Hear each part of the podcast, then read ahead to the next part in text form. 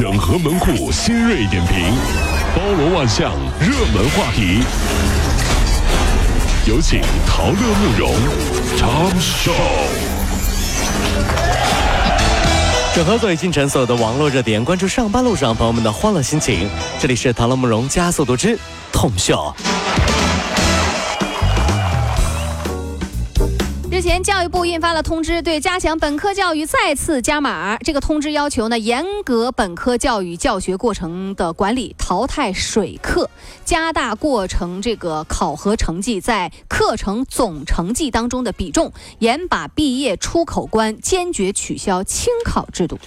什么是水课啊？大概就是老师上了一学期的课啊。讲了她的家人，她的爸妈的奋斗史。老师，你到底要讲什么？和她老公的浪漫史，和她几个闺蜜的友谊史。考试的时候，老师你都没讲什么，怎么办？着什么急啊？来，老师给你们划重点了啊！好，小本本啊，记下来啊，考这些。毕业的时候合了个影，大学就结束了。嗯，如今学了什么不记得，老师家的家谱我倒记住了。她老公叫。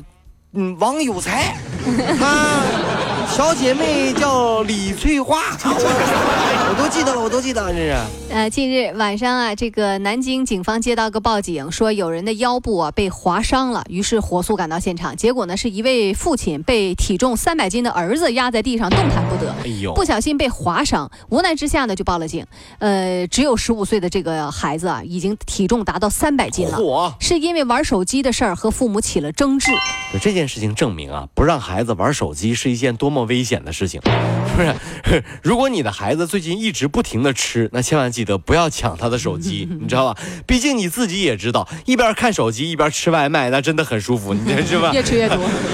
千万不要抢孩子手机，你知道麻烦这事儿，这是啥这。近日，中国影视明星社会责任研究报告正式发布，徐峥、王俊凯、呃易烊千玺、张艺兴，还有王源、周迅、李晨、林志玲、杨洋、关晓彤分别列一到第十名。哎呦啊！这个报告呢，通过辨析我国一百名影响最大影视明星履行社会责任的相关情况，指出仅九人是及格的。哦。作品、工艺、品行三好的。明星是比较少的，很少了。九零后、零零后的年轻明星责任的指数是表现突出。那么，影视明星公益慈善制度化、常态化、品牌化趋势明显，公益影响力日益增强。明星啊，是很有年代感的存在。你说得出你喜欢的明星？大概就能知道你的年纪，嗯，就比如说，慕容你跟我说你喜欢斯琴高娃，你才喜喜欢斯琴高娃，生气了吧？那基本就是爸爸妈妈的年纪。如果你喜欢周润发、邱淑贞，嗯，那你基本就是隔壁阿姨和叔叔的年纪。嗯嗯。如果你喜欢黄渤、黄磊，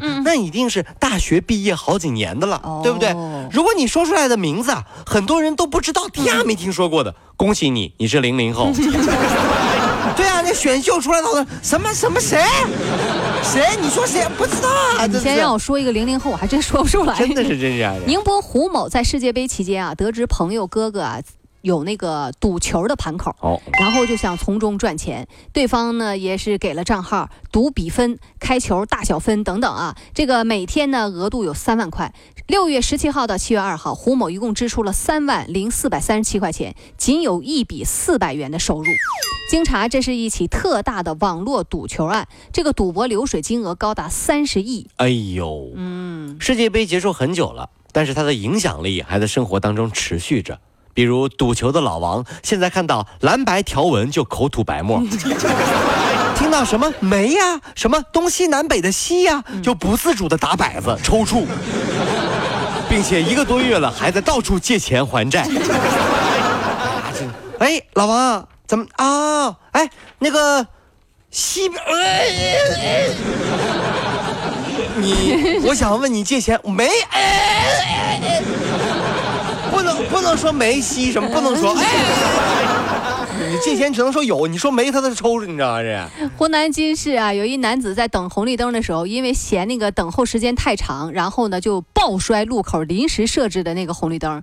那么目前呢，公安机关呢根据相关的这个处罚条例呢，就是对违法行为人给予行政拘留五天，并且呢处罚款的这个处罚。哎呦啊，嗯，你瞧瞧这心态。我觉得对红绿灯的心态呢一定要放好。呃，什么态度呢？对红绿灯，一耐心，不要着急；二时刻准备着。早点过去。三，时刻保持专注，不要玩手机什么这些东西啊。这和你对爱人的态度是一样的，所以要对红绿灯好一点。你看大家是不是对老婆是不是？你要耐心，不要着急二，时刻准备着对老婆好。三，专注一点，不要开小差，是不是？前阵子杭州小伙修眉毛啊，提发际线这事儿啊，就是花了四万块钱的事儿，不是火了吗？嗯，小伙厉害了，这对，在杭州工作的女孩小薛就向媒体投诉了，说啊，那她花的就更多了。一年的时间，这个姑娘啊，在一家美容院花了二十六万块，其中呢，仅五五月份啊，就花了二十多万。店员说她头皮很糟糕，说有螨虫，然后呢，说你不护理就会秃顶，然后就花了五万五。做了头皮之后啊，第二天浑身过敏了，也这个店员说，哎呀，你看你过敏吧，说明你身体。不好，你得排排毒，花了三万块给他排毒，然后排毒的过程当中又说，哎呀，你这这这这儿有增生，那有增生的，呃，怎么样？你要要是要漂亮，你就要怎么怎么怎么样。所以呢，就是二十六万就是这么全给花掉了。可这一个人坑啊！哎呦我，没良心的这些人。我就问问啊，这样的美容机构，自己的员工和老板。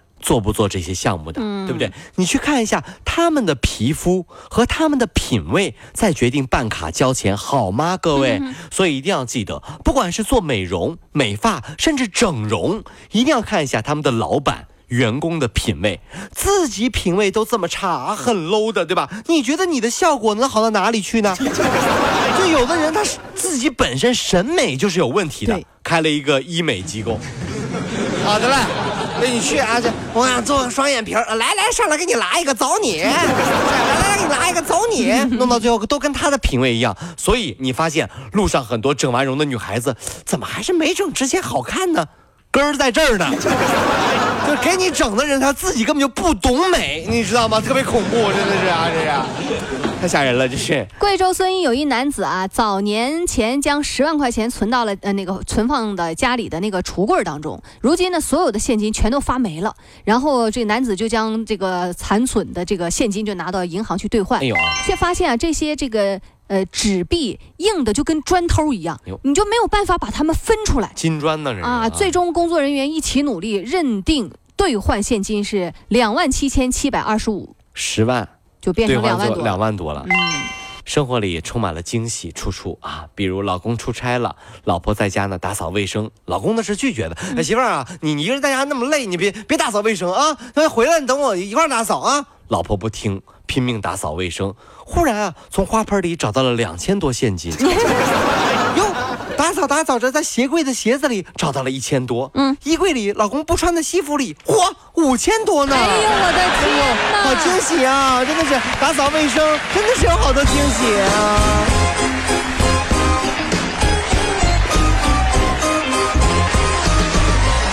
跑了五路加速度，上班路上好舒服。